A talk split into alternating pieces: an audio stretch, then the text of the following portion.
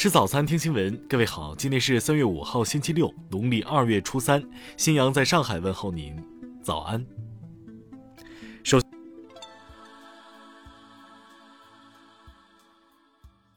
首先来关注头条消息。柬埔寨法院消息，检方已就血奴编造一案正式提控。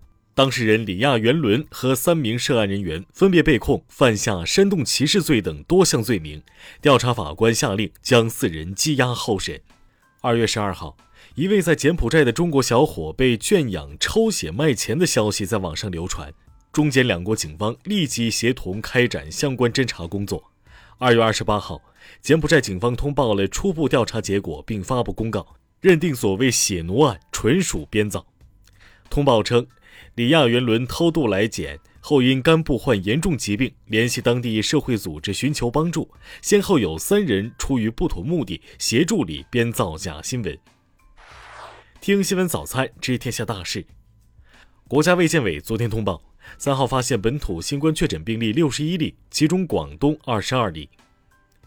香港特区政府公布。新增新冠确诊五万两千五百二十三例确诊，新增一百三十六例死亡病例，大多为长者。今年民盟中央拟向全国政协提交的大会提案共四十五件，其中提出将网络谣言分级，并分别加之适当的举报受理渠道和追责反馈机制。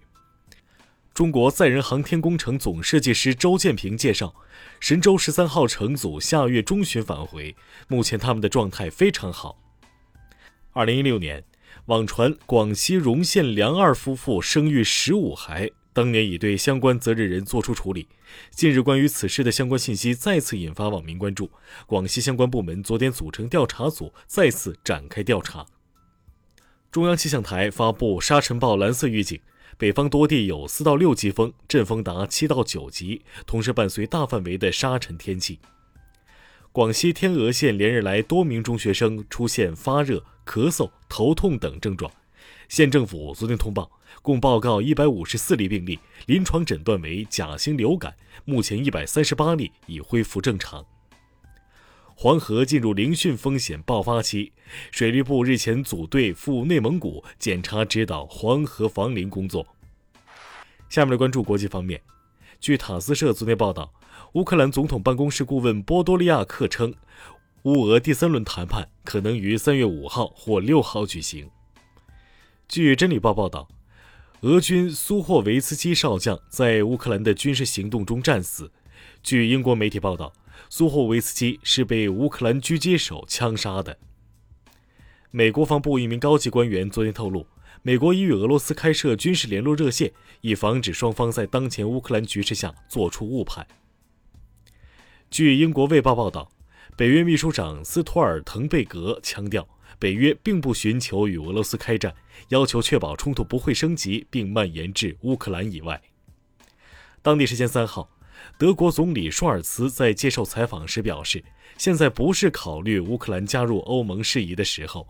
目前，土耳其等五国已在入盟名单等待多年，而乌克兰还不在其列。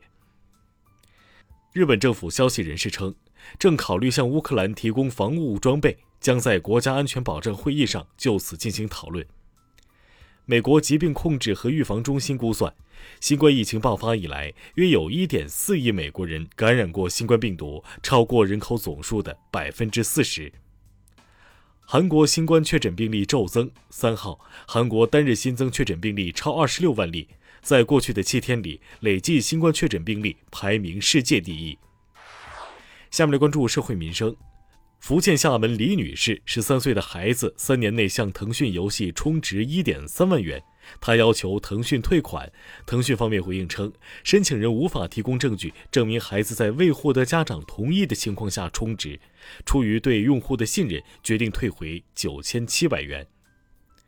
呼和浩特市警方通报，近日，徐某等五人逃脱疫情防控检查点，进入托克托县城，被依法给予行政处罚。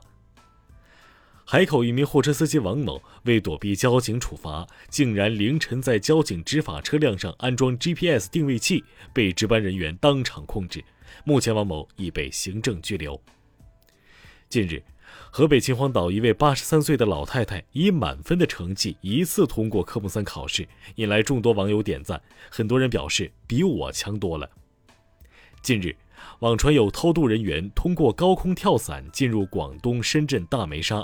昨天，梅沙街道工作人员进行了辟谣，跳伞人员来自深圳的一支跳伞队，当天正在举行活动。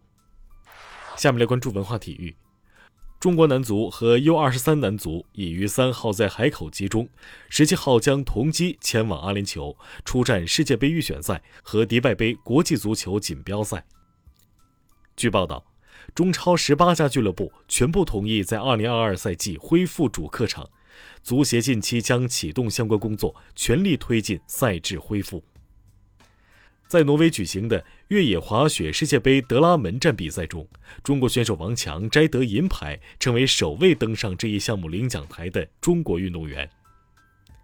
著名京剧演员童寿龄于三月二号在上海因病去世，享年一百零二岁。童寿龄出生于一九二零年七月，他初学老生后改行小生，师从姜妙香。以上就是今天新闻早餐的全部内容。如果您觉得节目不错，请点击再看按钮。